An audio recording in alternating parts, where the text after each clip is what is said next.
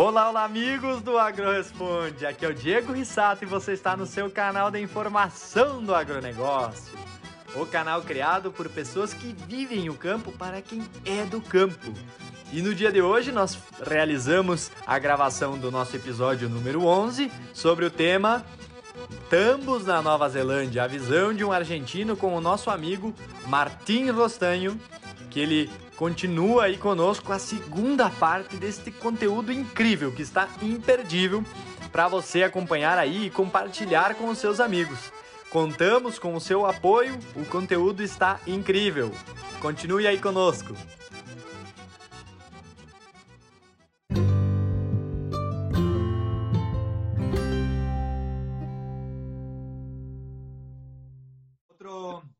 Una chica acá nos, pre nos pregunta, Martín, la Bruna, pregunta acá, ¿cómo es hecho el almacenamiento de la leche? ¿Es el productor mismo que lo hace? Y el beneficiamiento, la, lo, el procesamiento de leche, ¿cómo es? ¿El, ¿Es vendido para unas empresas o el productor mismo que lo hace? ¿Comprendiste? Sí, eh, acá, bueno, la leche se almacena en tanque, digamos. El camión recolector pasa una vez por día ah. eh, a recolectarlo eh, acá la leche, por ejemplo, a diferencia de Argentina, Argentina no puedes entregar la leche con más de 4 grados, no te la reciben.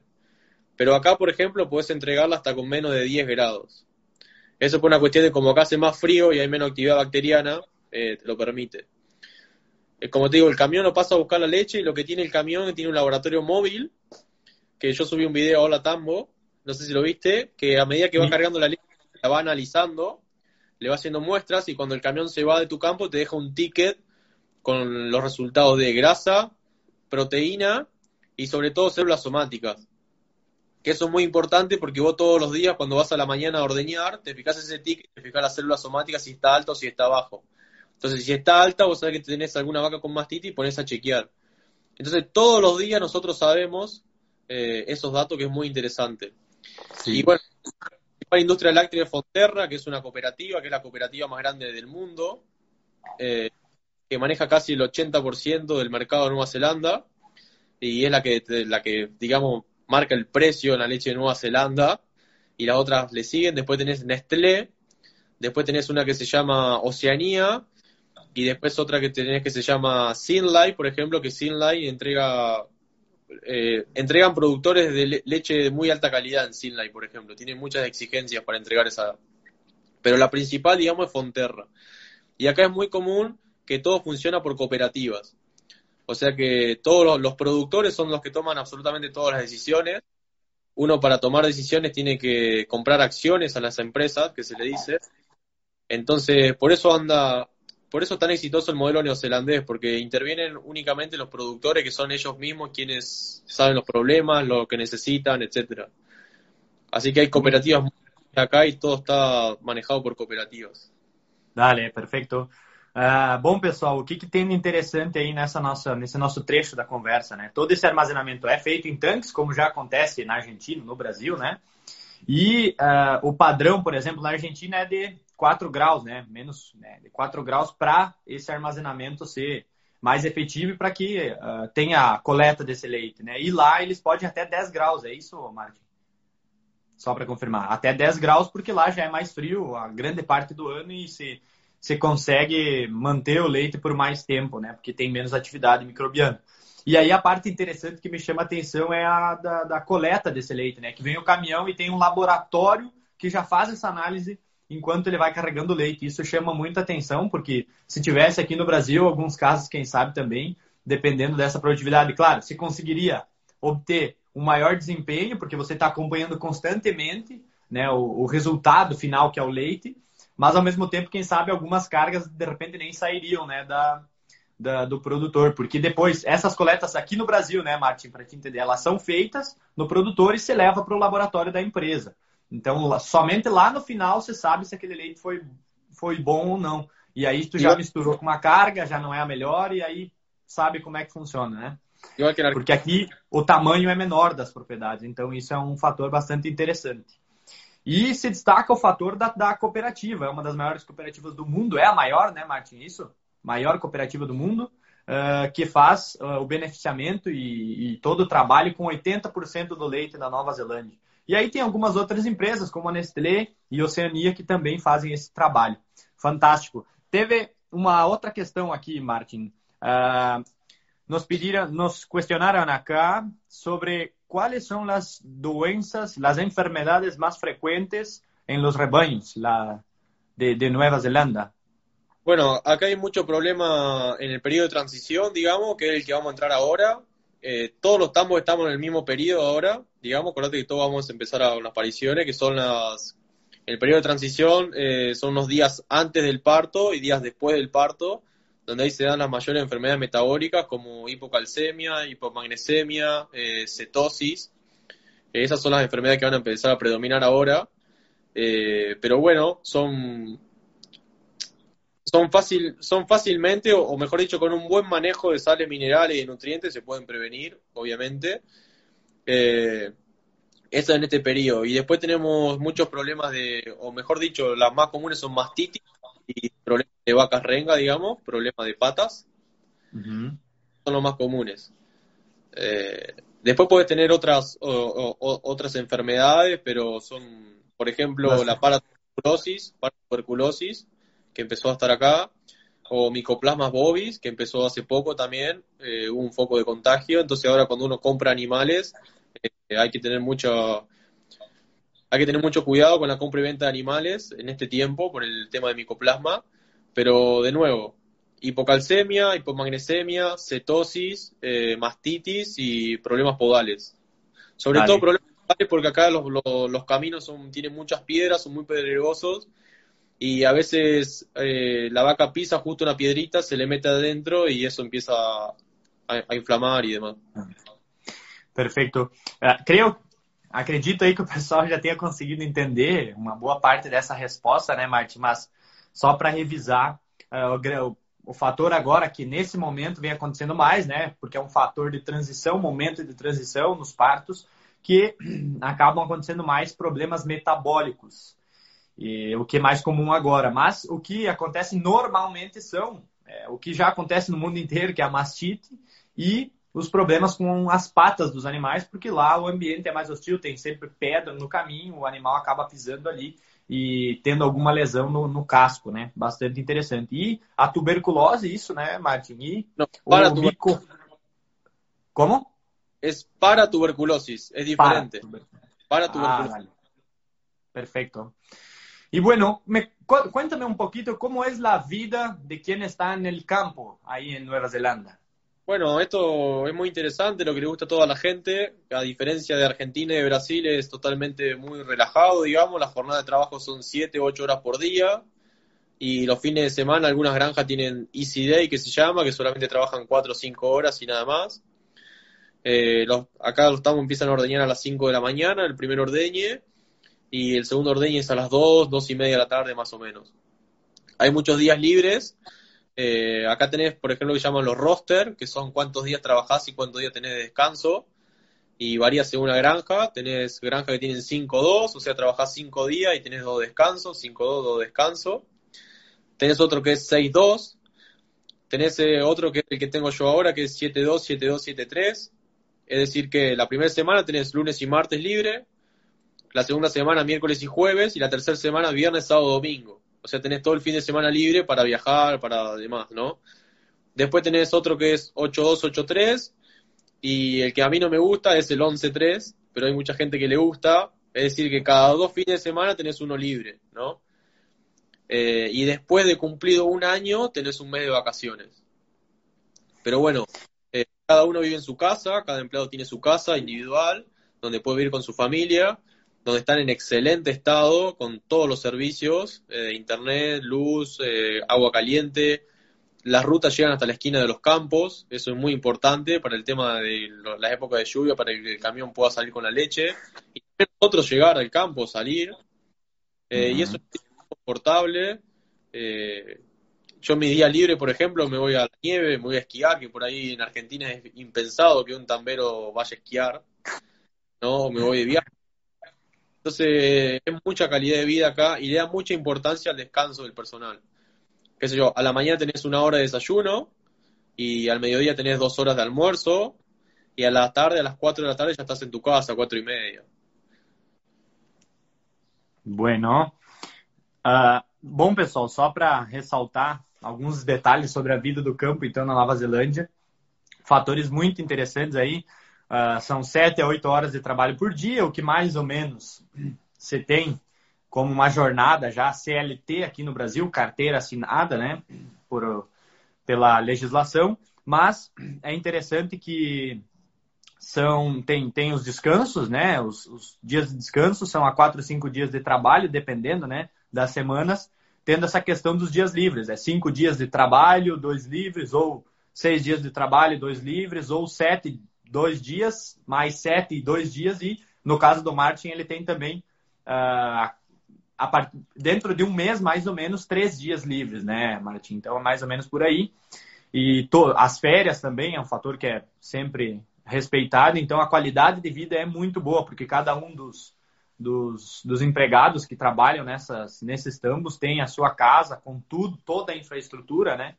Uh, internet, tudo, e com, o, com a rua, digamos assim, né? Com a, o caminho, né? Para se ir e se deslocar para cidades passando na frente de casa, né? Normalmente, uh, esses espaços pavimentados, né, Martin? É, com, então, o que facilita bastante, o que gera uma qualidade de vida bastante boa, né? Tendo o descanso do almoço, duas horas para almoço e também uma hora de café. Então, é o que uh, muito bem respeitado, assim, e que garante que o pessoal consiga trabalhar com bastante satisfação aí, hein, Martin? Sí, tal cual. Digo, y, y, te preguntan si estás cansado, si estás feliz, si estás contento.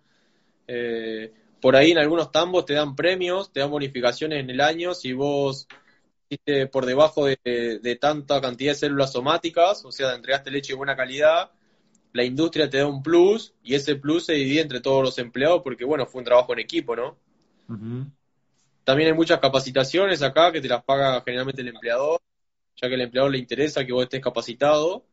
Eh, y hay mucha posibilidad de crecimiento acá, o sea, depende de uno mismo. Vos arrancás en lo más bajo y depende de vos mismo escalar o no. Entonces hay gente que en dos años, tres años ya está en lo máximo, en lo top, en lo top top, y hay gente que hace siete años que está en lo mismo, pero es porque no se esfuerza. Acá si vos te esfuerzas, las oportunidades están y eso está muy bueno. Dale, muy bien. Bom, pessoal, um fator também aí que chama atenção é, aqui dito no Brasil, a meritocracia, né? Que é a, a premiação para a qualidade do leite entregue por, esse, por essas equipes que trabalham nos tambos.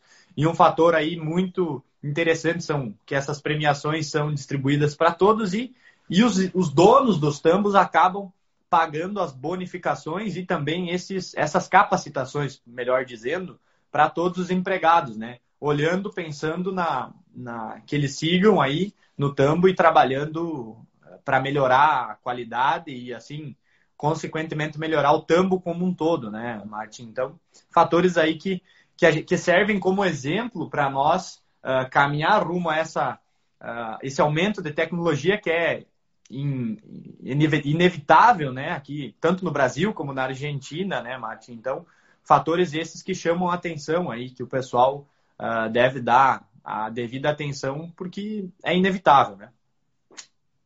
Muy bien. Eh, ¿Cuáles son los otros factores, Martin, que le llaman la atención cuando comparas Nueva Zelanda y Argentina? Algo así que, que más te, te, te, llama la atención. Y bueno, eh, vamos por parte. Primero, la calidad de vida de los empleados, que ya te lo mencioné recién. Eh, la eficiencia de trabajo, acá como los salarios se pagan por hora, digamos, eh, lo que se busca es que uno sea muy eficiente. Entonces es como que acá no pierden el tiempo y son muy rápidos y hacen todo bien. Y como como te digo, como todo está sincronizado, la época de parición, la época de servicio, la época de hacer reservas y demás, eh, no, tenés, no tenés chance de, errar, porque como todo va junto, si vos cerraste, afectaste a todo el rodeo. Entonces, si vos te quedás sin pasto en una época del año, no es que te quedás sin pasto para un solo grupo de vacas, te quedás sin pasto para todos. ¿Me entendés? Entonces, hay que ser muy preciso en estas cosas y tener en cuenta de que, como te digo, cada insumo que vos pedís acá es muy caro. Entonces, una vez que vos hiciste algo malo, eh, tenés que salir a comprar afuera y entonces eso aprendo mucho acá. Eh, no son como vagos, ¿no? y muy trabajadores y, muy, muy laburadores. Lo otro que me sorprende es, como te digo, el cooperativismo acá es fundamental, es importante. Eh, las instalaciones de carretera para que el camión pueda entrar y salir de la leche con la leche y todo está conectado, ¿no? De parte del gobierno, de parte de la empresa láctea, de parte de los bancos y de parte del productor, todo el sistema está conectado para que funcione. O sea, porque vos podés ser el mejor productor de leche, pero si la industria o el banco no te ayuda con crédito, no puedes hacer nada. Que es por ahí uno de los grandes problemas que tenemos nosotros en Argentina, que no están conectados entre sí. Entonces acá todo el sistema eh, está conectado, ¿no? Dale, muy bien, muy bien. Uh, Aqui o pessoal vem participando, Martin, e muitos pedem uh, quais os tipos de pastagem. A gente já comentou no começo, depois, daqui a pouco, quem, quem acabou perdendo volta lá e acompanha a nossa live que vai ficar salva. Estão uh, elogiando, falando que a conversa foi muito boa, muito proveitosa, muito esclarecedora. E ainda uh, alguns comentários né, que o pessoal faz aqui, Martin, é que é notável né, o, quanto ainda, o quanto ainda se precisa evoluir em tecnologia no setor leiteiro brasileiro, né? E como eu conheço um pouco a realidade também da Argentina, principalmente também da Argentina, né, Martin? Principalmente no cuidado com o pessoal que trabalha com, com os animais no campo, com o pessoal que vive aí, que é um fator que o Martin chama atenção aqui. O primeiro, né, que é a qualidade de vida, que é muito boa na Nova Zelândia, para quem trabalha no campo. A eficiência do trabalho é muito grande, o pessoal não perde tempo. E tem uma palavra que ele fala aí que são los vagos, que, são Aqui dito no Brasil que ninguém aqui é, ninguém é vagabundo, né? Falando assim, ninguém é a, que deixa de trabalhar, né? Faz o negócio bem feito e faz acontecer. O que é uma cultura, né? Cultura que em alguns lugares se tem, em outros, infelizmente, não. Outro fator interessante que ele menciona é a questão do planejamento dos tambos e o fator que ele vem aprendendo muito aí, ah, a questão de planejamento, organização, né? uh, para que não se falte comida para os animais, tudo é muito bem calculado, muito bem acompanhado.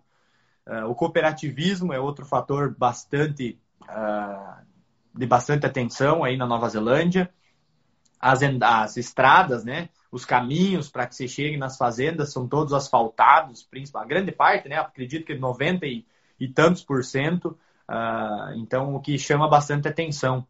E que tudo acontece, né, pessoal, de uma maneira harmônica lá na Nova Zelândia para que o resultado se, o resultado chegue, né? Algo que é, um, é uma preocupação de todo o sistema. Não é de uma parte apenas ou de outra, não são pontos isolados dentro desse ciclo. São todos preocupados e com o foco num objetivo só, que é a produção, que é a rentabilidade, que é o resultado final. Tem um amigo nosso aqui que está participando, o Martin, ele pergunta aqui: existem ah, parcerias entre as universidades e os produtores de leite? Conseguiste compreender? Que é parceria? Ah, como que existem associações como que ah. entre universidades e produtores para que se estudie e encontrem soluções? Primero déjame saludar a mi amigo Dante Grangueto, que es con quien vamos a tener una entrevista, una live ahora en, un, en una hora y algo. Eh, uno de los mejores especialistas de máquinas ordeño de Argentina y de Latinoamérica, ¿no? Muy interesante lo que sabe, así que ya nos veremos un rato con él.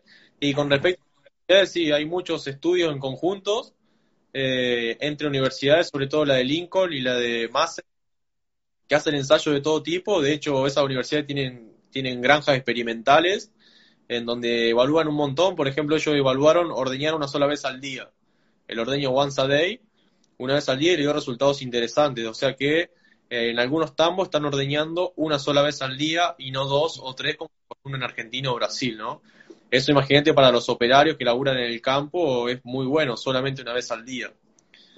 Eh, pero como te digo, siempre están haciendo investigaciones, ensayos, sobre todo de pasturas, sobre todo fertilizantes, eh, sobre todo reproductivos o, genéticos, pero sí, hay muchos acuerdos entre universidades y productores. Muy bien.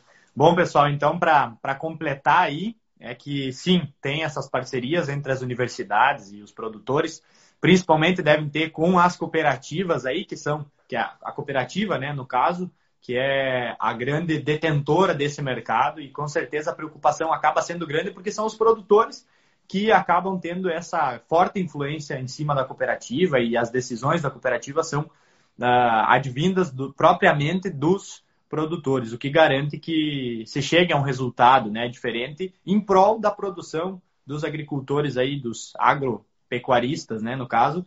E ele até fala que ah, deu um estudo interessante dessas universidades que é de fazer apenas uma ordenha por dia, o que em muitos casos aqui, Brasil e Argentina, se faz duas nesses, nesses tambos de maior uh, intensidade produtiva, né? E a, a, Bruna aqui nos pergunta, Martin, para nós encerrarmos, né? Uh, a produção de leite é uma atividade predominante aí na, na, na Nova Zelândia? Eh, sí, tenés la producción de leche, tenés producción eh, de oveja, digamos. Eh, Nueva Zelanda tiene más ovejas que habitantes, para que te des una idea. Hay más ovejas que personas. Y después también son, son los primeros productores y exportadores mundial de ciervos.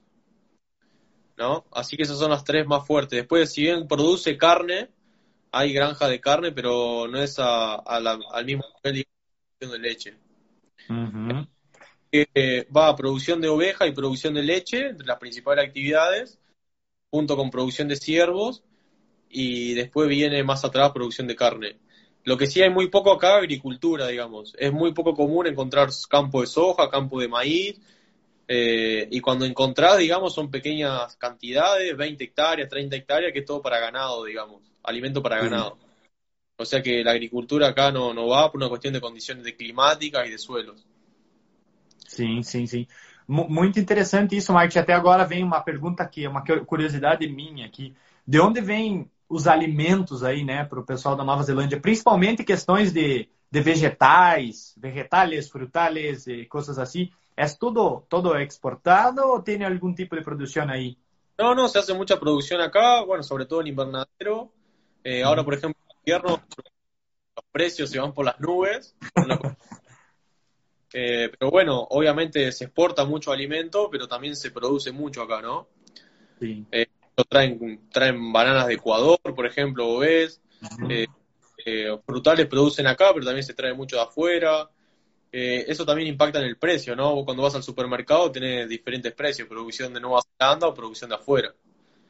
Y ya se nos va casi. Sí. Ah, e, e, última questão, Martin. Chega alguma coisa do Brasil aí? Que que? Algum produto do Brasil? Se chega alguma alguma produção, algum produto que é de, de Brasília aí? Seguramente, pero no sé decirte. dale, dale, dale.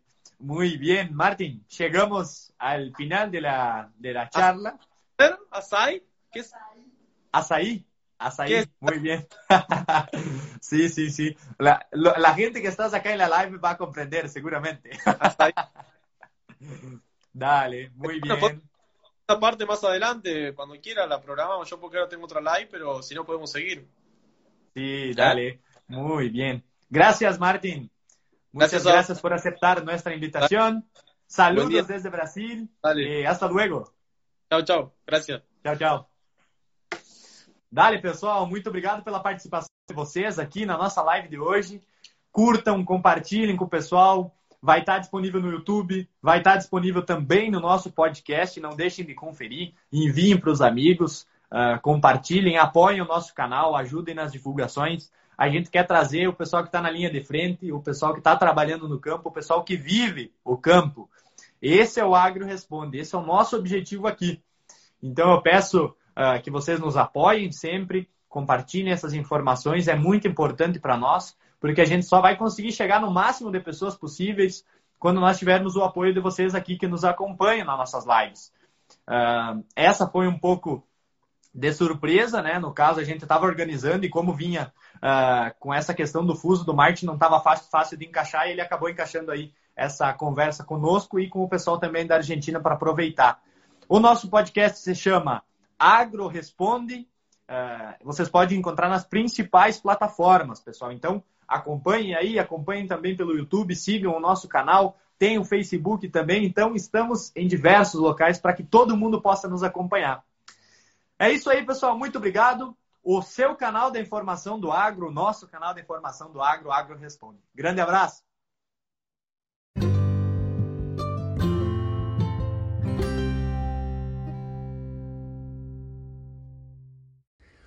Obrigado por permanecer aqui conosco em mais um episódio do podcast Agro Responde.